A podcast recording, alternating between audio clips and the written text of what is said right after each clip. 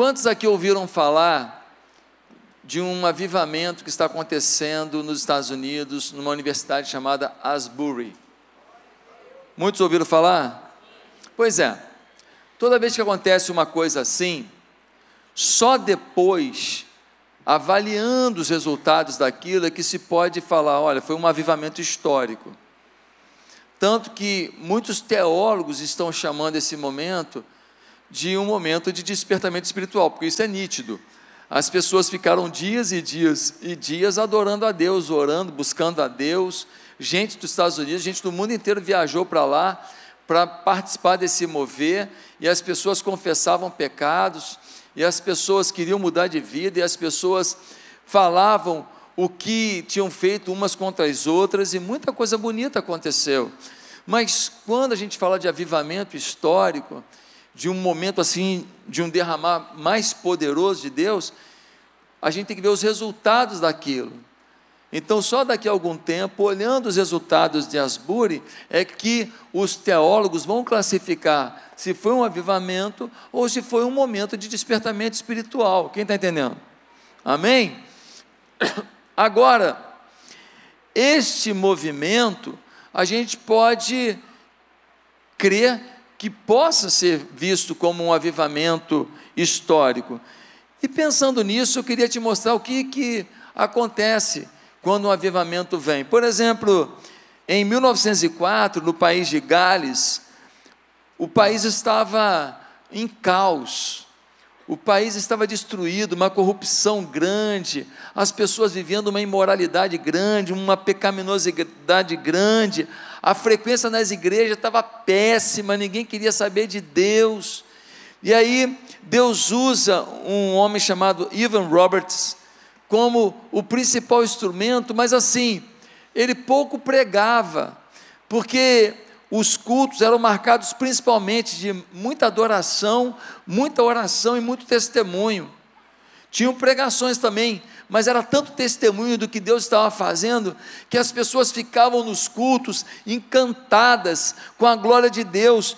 Em cinco semanas, cinco semanas, 20 mil pessoas se uniram às igrejas. Um mês e uma semana. 20 mil pessoas chegaram para as igrejas no país de Gales. Foi uma coisa extraordinária. Os teatros fecharam, não tinha ninguém para ir ao teatro, só queriam ir para a igreja. Uma coisa tomou, varreu o país de Gales. Em 1835, um missionário chamado Tito Coan, ele desembarcou num cinturão de ilhas do Havaí e começou a pregar o evangelho ali. E aí, de repente, um furacão de Deus pegou as ilhas de tal maneira que as pessoas procuravam onde estava tendo culto. O lugar era grande e de repente era um, dois, três cultos e não parava o culto. Teve um dia que ele resolveu fazer um culto antes do café da manhã. Tinha tanta gente que ele teve que fazer três cultos antes de tomar um café. As pessoas em praça pública se reuniam em milhares para ouvir do Evangelho. A coisa foi tão forte, tão forte, que as pessoas gritavam seus pecados no meio da pregação, falando: Eu me arrependo, Senhor, não quero mais isso. Adúlteros confessavam os pecados, ladrão que roubou procurava as pessoas para poder devolver: Eu tenho que te devolver, foi eu que te roubei os bêbados pararam de beber, os barzinhos só vendiam água tônica e Coca-Cola e água, irmão. Ninguém bebia mais nada alcoólico. Um mover tomou a ilha. E quando Coan deixou a ilha, ele tinha batizado 11.960 pessoas. Quando o avivamento vem, coisas fora da normalidade tomam o ambiente, tomam a cidade. É disso que nós estamos precisando. Nós temos hoje algumas igrejas cheias, mas a maioria das igrejas está vazia. Um monte de igreja que tem uns velhinhos lá, o último apaga a luz e vai embora. É muita igreja que está enfraquecida. É porque a gente vê nas redes sociais as igrejas lotadas. Mas é o que está acontecendo. E pior de tudo, é que nós temos um esvaziamento do cristianismo dentro da igreja cristã. Ou seja, igrejas que começam agora a não tocar mais no assunto A, no assunto B, no assunto C. Por quê? Porque não quero incomodar ninguém, estou com medo de ser processado, e então a gente começa a negligenciar as verdades bíblicas para atender a demanda dos ímpios e para não machucar a iniquidade dos que frequentam a igreja. Queridos, será que nós somos dominados pelo egoísmo ou será que a igreja brasileira é apaixonada por missões? Se pegar todo mundo que frequenta a igreja no Brasil e olhar o número de missionários, quantos crentes precisa para mandar um missionário? Talvez está juntando 20 mil crentes para um missionário. Eu não sei essa conta hoje, já foi 10 mil, eu não sei hoje, porque eu vejo às vezes muitas igrejas focadas tanto no seu, no seu ambiente, nós temos um carpete aqui. Esse carpete, esse da frente não, que esse é novo, esse a frentezinha aqui. Mas esse você está pisando aí, ó. Esse está pisando. A gente tinha dinheiro para botar um carpete aqui? Tinha. Tinha dinheiro para botar o melhor carpete? O melhor, o melhor, o melhor. Podia, o melhor. Mas a gente não tinha dinheiro porque a gente priorizou fazer creche. Aí um dia camarada me liga e fala: Pastor, estão tirando um carpete aqui, ó, de tal lugar, que eles vão botar um novo. O negócio é bom, o negócio está novo. O, o senhor quer dar uma olhada? Eu falei: Não vou nem dar uma olhada, vou mandar o caminhão aí agora. Pega tudo, está aí, ó. Esse carpete todo que está aí, ó. Esse claro aí, que vocês estão pisando aí. Onde vocês estão pisando? Todo mundo vocês aí sentado aí. Nós ganhamos esse carpete todo. Deus mandou gratuitamente. Tem muito dinheiro de carpete que nós ganhamos aqui. Era usado, era, mas novo, de alta resistência. Ah, tá aí. Ó. Aí aqui na frente nós botamos um novinho só para florear. Tá certo? Então, gente, Deus falou, cara, vocês estão investindo em quem mais precisa, em vez de botar uma coisa para o conforto de vocês, eu vou dar de presente. É assim que Deus faz. Meus amados irmãos, talvez você pergunte: tá bom, pastor, temos que ter um avivamento na igreja então. E eu pergunto: como é que faz isso? E aí você responde: ah, tem que orar. É, legal, vamos orar então por um avivamento. Só que tem que resolver um problema primeiro. Qual é o problema? O pecado. Ah, Deus, manda o avivamento, manda o avivamento, mas não quer deixar o pecado, não quer deixar as coisas que vive, não quer deixar o coração que tem, não quer deixar as atitudes que tem, não quer deixar as manias que tem, não quer deixar as carnalidades que tem. Deus não ouve oração por avivamento. Em gente que não quer se santificar. Eu fico vendo gente por aí, manda o avivamento, Senhor, manda o avivamento, manda confissão de pecado, pô. Porque se não tiver a resolução da questão do pecado, não vai ter avivamento. Olha o que diz Isaías 59, 2. Mas as vossas iniquidades fazem divisão entre vós e o vosso Deus, e os vossos pecados encobrem o seu rosto de vós, para que não vos ouça. Os vossos pecados fazem separação, e o Senhor tampa o ouvido para não ouvir. É o que a Bíblia diz. Como é que eu vou te ouvir se você não quer largar pecado? O Salmo 66, versículo 18, olha o salmista: Se eu no coração contemplar o pecado, o Senhor não me teria ouvido. Se eu no coração tivesse contemplado o pecado, botei o pecado, guardei o pecado, alojei o pecado, o Senhor não vai ouvir minha oração. Tem muita gente que está pedindo, Senhor, muda a minha casa, enche a minha casa com a tua glória, enche a minha casa com o teu poder, manda um avivamento na minha casa, mas se você não deixar seu pecado, querido, não vai rolar. Nós precisamos entender que um avivamento é necessário. Ah, pastor, como é que eu posso entender que o avivamento é necessário? Ó, quando a oração não é importante, vital, quando a busca da verdade bíblica não é vital, quando o conhecimento bíblico é raso, quando os pensamentos bíblicos só são conhecimento, não são aplicados à própria vida.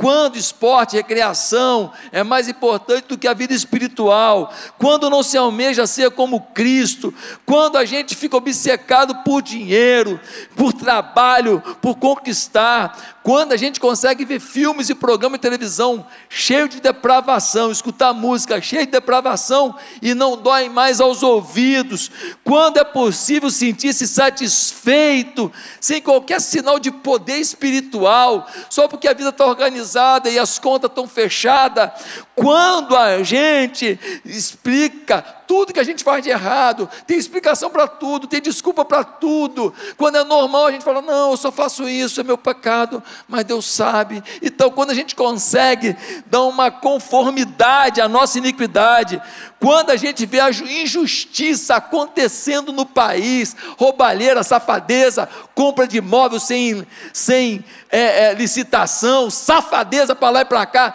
e a gente não se incomoda mais, está precisando de avivamento.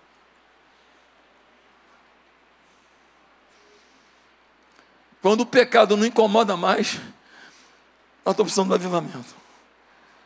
Quando gente roubar e você vota em gente que rouba, está precisando de avivamento.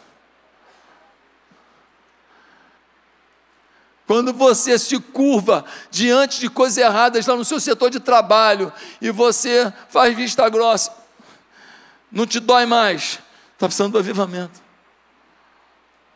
Quando vê gente na rua pedindo dinheiro, passando dificuldade, não te incomoda mais, precisamos do avivamento. Meus irmãos, é por conta disso que eu quero ler o texto de um avivamento que aconteceu em Antioquia. Uma cidade aonde a palavra de Deus chegou e foi bombástica. E com base na Bíblia, eu quero dizer para você o que vai acontecer com a gente se um avivamento for derramado sobre nós. Porque nós estamos entrando numa campanha hoje que a base inicial é: Senhor, queremos o avivamento. Amém, irmãos? Por isso, abra sua Bíblia em Atos capítulo 11. Atos capítulo 11.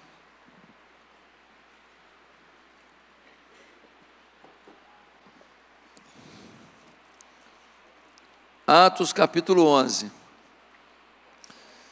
No versículo 19, nós lemos assim: Os que tinham sido dispersos por causa da perseguição desencadeada com a morte de Estevão, chegaram até a Fenícia, Chipre e Antioquia, anunciando a mensagem apenas aos judeus. Alguns deles, todavia, cipriotas e sirineus, foram a Antioquia e começaram a falar também aos gregos, contando-lhes as boas novas a respeito do Senhor Jesus. A mão do Senhor estava com eles, e muitos creram e se converteram ao Senhor. Notícias desse fato chegaram aos ouvidos da igreja de Jerusalém, e eles enviaram Barnabé a Antioquia. Esse ali chegando e vendo a graça de Deus, ficou alegre e os animou a permanecerem fiéis ao Senhor de todo o coração. Ele era um homem bom, cheio do Espírito Santo e de fé, e muitas pessoas foram acrescentadas ao Senhor. Então, Barnabé foi a Tarso procurar Saulo, que depois ficou chamado de Paulo, né? E quando o encontrou, levou-o para Antioquia. Assim, durante um ano inteiro, Barnabé e Saulo se reuniram com a igreja e ensinaram a muitos. Em Antioquia, os discípulos foram pela primeira vez chamados cristãos. Naqueles dias, alguns profetas desceram de Jerusalém para Antioquia. Um deles, Ágabo, levantou-se e pelo Espírito predisse que uma grande fome sobrevi, sobreveria a todo o mundo romano, o que aconteceu durante o reinado de Cláudio. Os discípulos, cada um segundo as suas possibilidades, decidiram providenciar ajuda para os irmãos que viviam na Judéia. E o fizeram enviando suas ofertas aos presbíteros pelas mãos de Barnabé e Saulo. Queridos, o apóstolo Pedro teve uma experiência com Deus. Ele teve uma visão e vários animais que eram proibidos aos judeus chegaram naquela visão num lençol e Pedro olhou para aquilo e Deus falou para ele: Olha, tem animais aí que vocês acham que o judeu não pode tocar, não pode se alimentar, mas não chame de impuro que Deus purificou. E ali ele teve o entendimento de que o evangelho não era só para os judeus. O evangelho também era para outros grupos, também era para outros povos, os povos chamados gentios. Então ele vai até os gentios e ele prega o evangelho. E quando ele prega o evangelho, o que aconteceu? Um derramar de Deus. O poder de Deus veio e veio com fogo. Veio e veio ardendo, veio e veio mexendo. E ele começou a olhar os gentios, tendo uma experiência com o Espírito Santo. Ele falou: Nossa, o que acontecia entre os judeus está acontecendo aqui. O Evangelho é para todos. Aí começaram a pregar para outros judeus. Mais um grupo de cipriotas e sirineus resolveu pregar também para outros grupos não judeus, alguns gregos. E eles foram para Antioquia e pregaram lá, não apenas para os judeus, mas também para os gentios, assim como Pedro havia feito. E os caras tudo novo convertido. E o povo começou a se converter. E uma multidão começou a se converter. E um avivamento começou a acontecer. E os caras oravam e louvavam e buscavam a Deus, e uns ajudavam os outros, e havia confissão de pecado, e todo mundo se ajudando, e um ambiente de fraternidade, de amizade. Quem tinha dava quem não tinha, um apoiando o outro, um dava emprego para o outro, um ensinava a profissão para o outro, aquele ambiente de glória. Aí alguém vai a Jerusalém e avisa para os apóstolos: Ó, oh, está acontecendo um negócio lá em Antioquia, lá, pai tem uma igreja lá, está bombando. Cada dia tem mais gente. Os caras estão cheios de fé, cheios de amor, cheios de poder de Deus. Aí os apóstolos que estão em Jerusalém falam: Barnabé, que era um cara de confiança, um homem cheio do Espírito Santo, falou: Você pode Antioquia ver o que está acontecendo? Ele vai.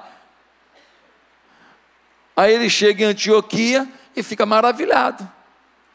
Fala: Que que é isso? Pedro não está aqui, João não está aqui, Tiago não está aqui, Bartolomeu não está aqui, Felipe não está aqui, Mateus não está aqui, não tem apóstolo nenhum aqui, só novo convertido, enfervescente por Deus. Aí ele fala, cara, o que vocês estão precisando? Eles falam, nós queremos aprender mais, nós estamos apaixonados por Deus. Barnabé fala, então tá bom. Ele vai até Tarso, Chega lá e encontra o Saulo, que era um cara de muito conhecimento teológico, muito conhecimento bíblico.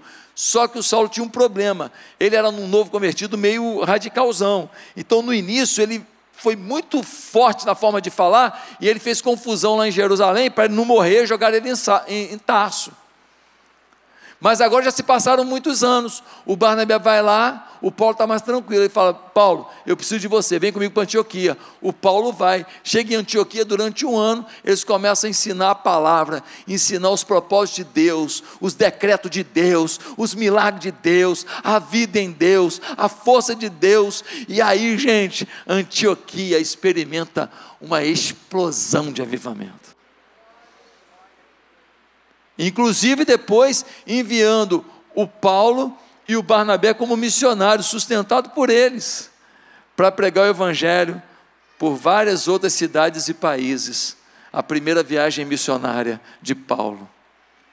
Gente, Essa coisa tão poderosa que tomou uma igreja, iniciada por gente que ninguém acreditava, por gente que não fez seminário, por gente que não fez doutorado, por gente que não fez faculdade, por gente que não fez o nosso seminário Querigma, por gente que não tinha manuais, por gente que não tinha é, enciclopédia, por gente que não tinha um monte de fontes de recursos para entendimento. Esse avivamento que aconteceu simplesmente pela ação do poder de Deus na vida deles, mostra para a gente o que acontece com uma igreja avivada. E o que acontece numa comunidade avivada? Porque é isso que nós queremos, sim ou não? Primeiro, multidões se convertendo. Olha o versículo 20, vai dizer assim: alguns deles, todavia, cipriotas e sirineus, foram a Antioquia e começaram a falar também os gregos, contando-lhes as boas novas a respeito do Senhor Jesus. A mão do Senhor estava com eles e muitos creram, detalhe, e se converteram ao Senhor. Repete comigo: se converteram.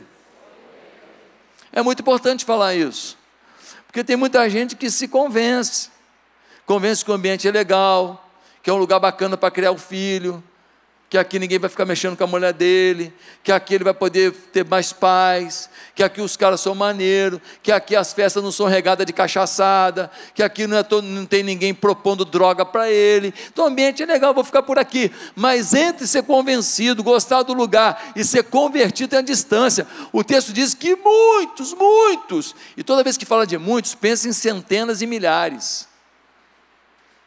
Não pense em dez gatos pingados, não, porque quando Jesus falava, eram centenas e milhares. Você lembra da multiplicação dos pães? Cinco mil homens, mas mulher criança, dez mil pessoas. No sermão das bem-aventuranças, tinha uma multidão ouvindo Jesus.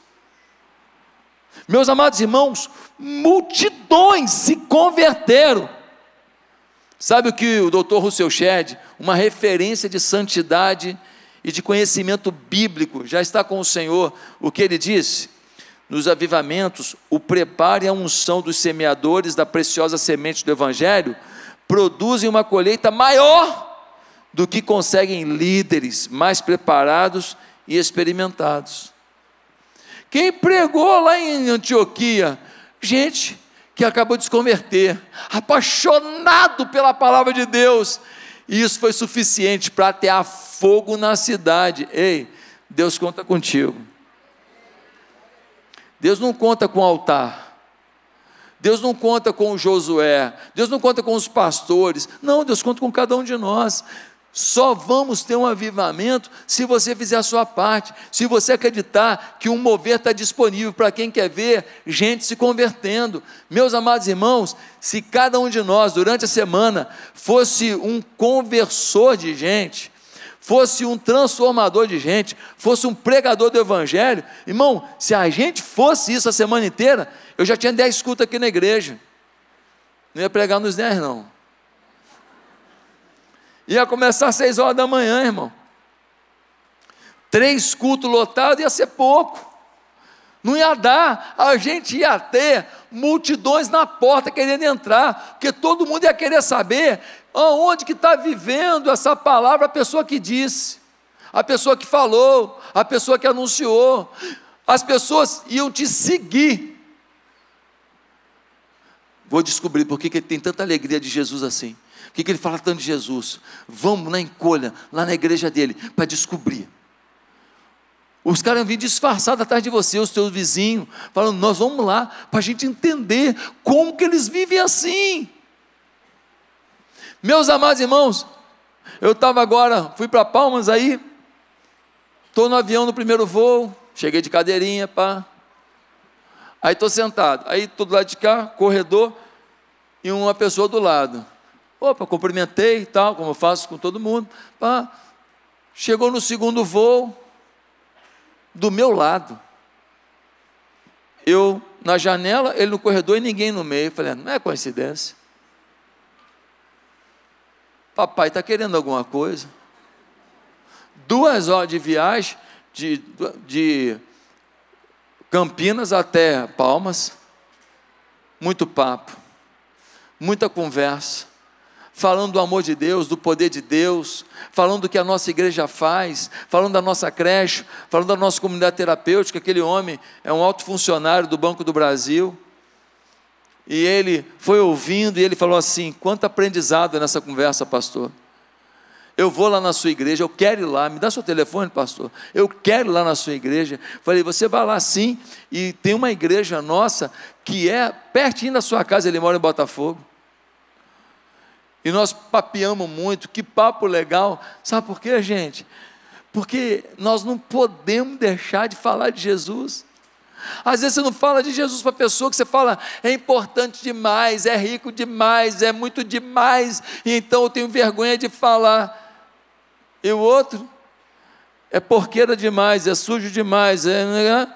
Também não fala, você não sabe para quem você quer falar, você não fala nem para o desfavorecido, nem para o abundante, querido, pelo amor de Deus, nós temos que falar para todo mundo, gente é gente, não tem um aqui que não tem uma dor, não tem um aqui que não tem um telhado de vidro. Não tem um aqui que não tem uma ferida. Não tem um aqui que não precisa de misericórdia. Não tem um aqui que, se não for a misericórdia de Deus, você não vai conseguir ter uma felicidade plena. Não tem um aqui. Que história é essa? Nós estamos no mesmo barco. Um ajudando o outro, sem julgar o outro, estendendo a mão para o outro. Nós precisamos levar o evangelho para todo mundo. As pessoas estão desesperadas: é branco, é negro, é mameluco, cafuso, é rico, é pobre, é culto, inculto, analfabeto, é índio. Está todo mundo no mesmo barco, tem uma alma ali. Uma comunidade avivada tem multidão se convertendo. Segundo, tem gente vivendo em estado de graça. Repete comigo: estado de graça. Olha o versículo 23. Diz assim: Este ali chegando e vendo a graça de Deus, ficou alegre. Quando Barnabé chegou na igreja de Antioquia, ele não viu uma equipe de louvor tremenda, ele não viu um carpete, ele não viu ar-condicionado, ele não viu LED ele não viu uma igreja estruturada, ele não viu uma igreja de gestão de altíssimo nível, não.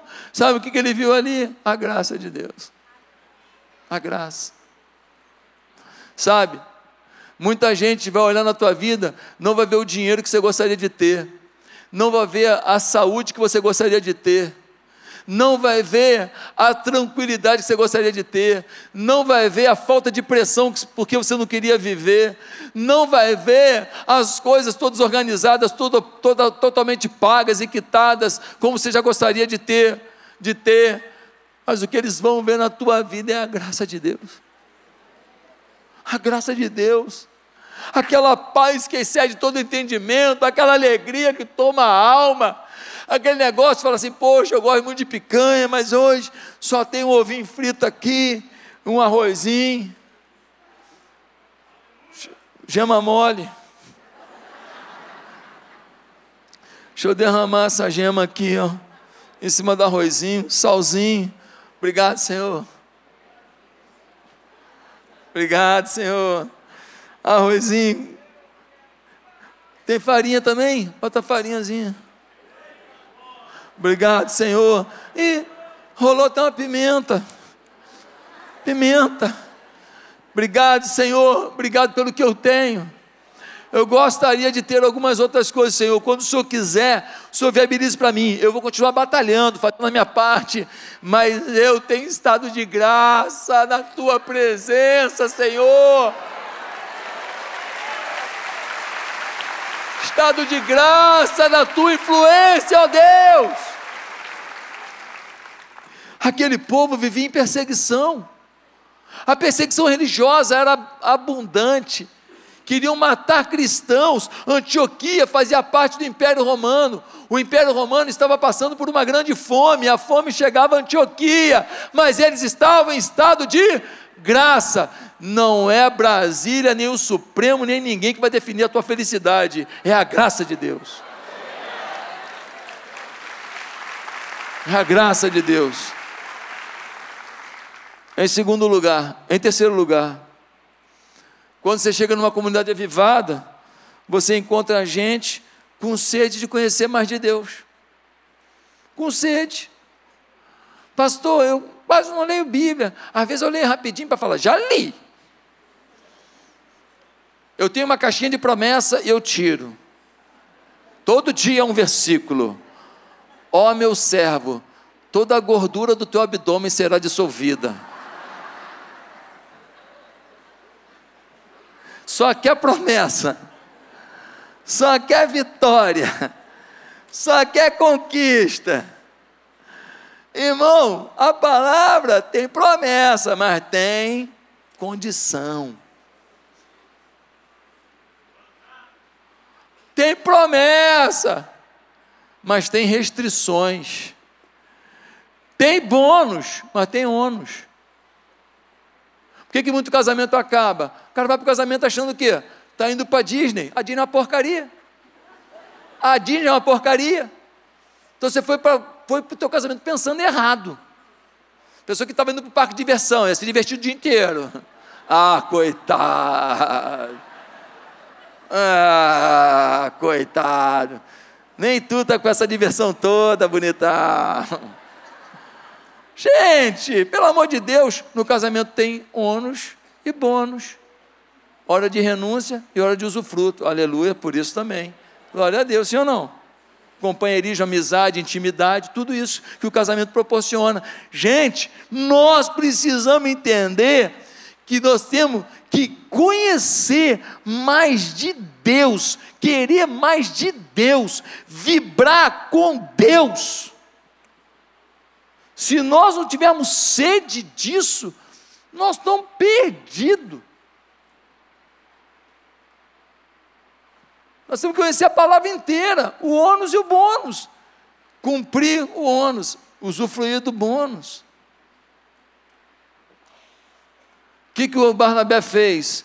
Versículo 25 diz que vendo a fome deles pela palavra, ele foi aonde? Ele foi até Tarso e falou: Paulo, me ajuda, o povo lá tem fome, eu não consigo treiná-los sozinho, eu não consigo ensiná-los a palavra sozinho. Aí o Paulo vem, imagina o Paulo dando aula, é brincadeira, né?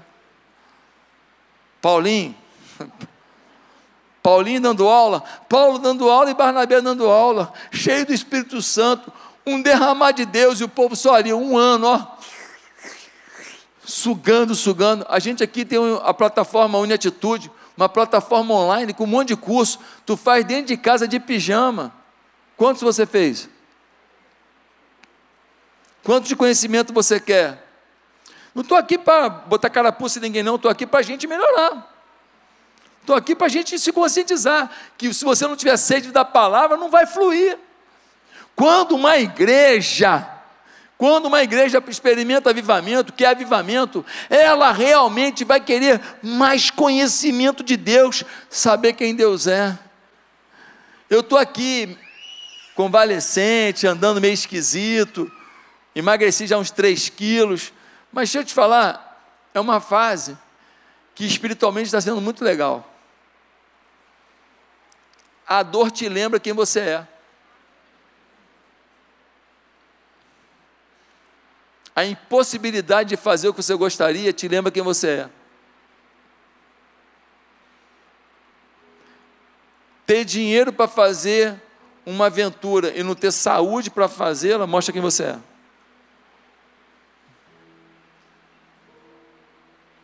ter dinheiro para comprar uma comida e não poder comer faz você lembrar quem você é.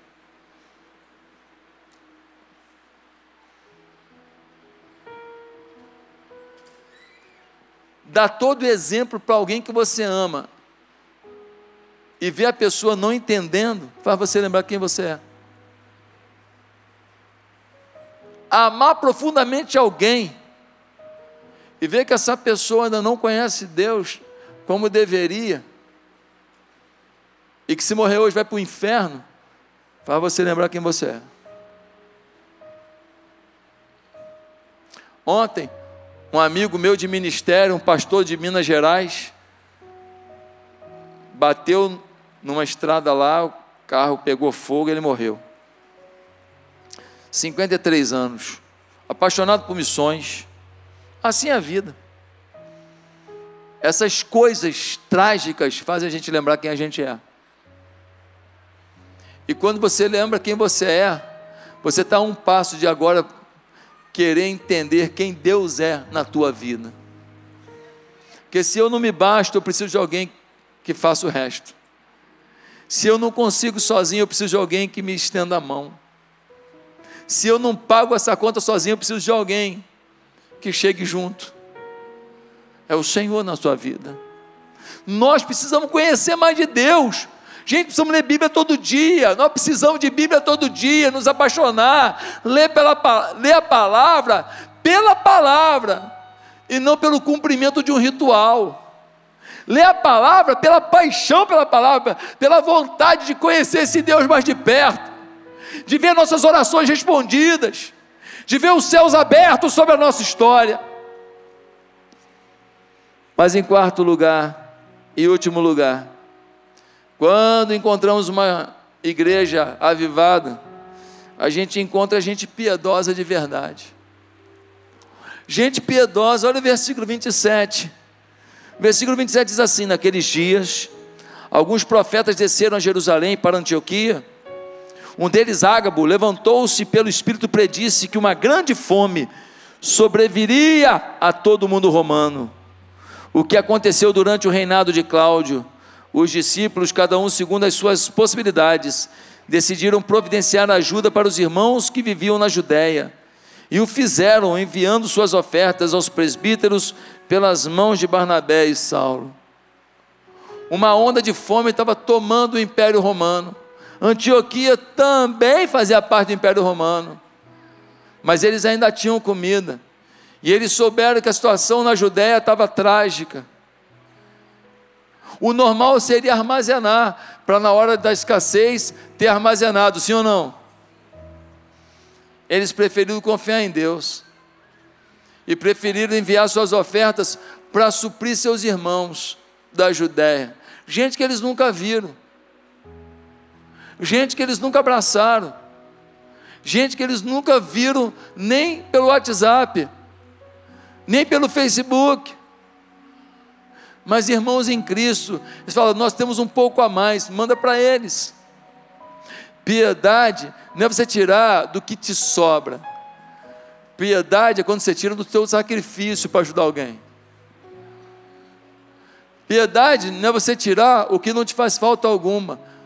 Piedade é quando lhe custa alguma coisa. Custa seu tempo, custa seu dinheiro, custa seu lazer, custa sua tranquilidade. Sabe? Quando o enchimento toma a igreja, a gente se torna uma igreja Antioquia.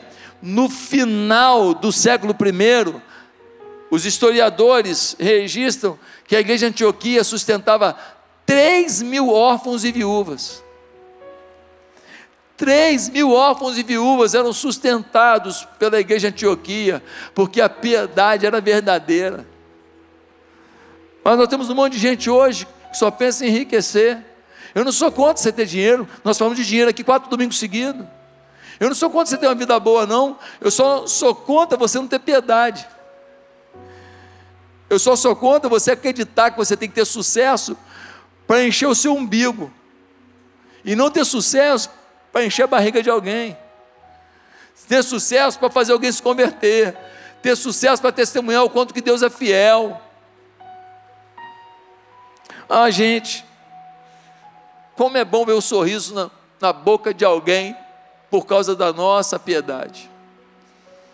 Como é bom ver alguém feliz porque a gente foi generoso. Como é bom ver alguém feliz porque a gente foi atrás, a gente evangelizou, a gente ajudou, a gente apoiou. Eu me lembro do avivamento dos morávios, em 1727.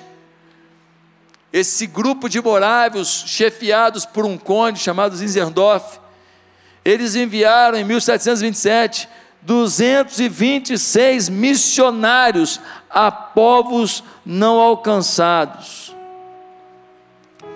Mais do que todas as igrejas luterana, anglicana, batista da Europa em 200 anos antes. Teve gente que soube de lugares onde tinha 3, 4 mil escravos nos campos trabalhando, e ninguém pregava para eles. Jovens de 19 anos, 20 anos, se venderam como escravos para habitar entre essas pessoas e pregar o evangelho para elas. Quando eles estavam no navio, as famílias daqui olhando eles no navio, a família sabia que eles nunca mais voltariam, porque seriam escravos, eles se venderam. Com o dinheiro da venda, pagaram a passagem para viver entre escravos pregando o evangelho. Ei, que preço você paga para alguém conhecer Jesus? Como é que Deus olha a atitude desses jovens e a nossa atitude, e aí fica todo mundo na boa, todo mundo igual. Uns se vendem por amor ao Evangelho e a gente só quer comprar por amor ao Evangelho. Meu Deus do céu! Eu não estou falando para você não ter, eu só estou falando para você ser mais do que ter. Só estou falando para o Evangelho tomar tua vida. David Brainer, aos 29 anos, morreu de tuberculose pregando o Evangelho junto aos peles vermelhos nos Estados Unidos. Um mover tomou aquele povo, conversões e mais conversões, e aí no final da vida ele fala: Eu não gastaria a minha vida de outra maneira, senão pelo mundo inteiro. 29 anos, tuberculoso, um jovem que morreu no campo por amor às pessoas. Sabe, não viver o avivamento, não querer o avivamento, não é um sinal de que a gente está frio, é um sinal que a gente é desobediente. É pior.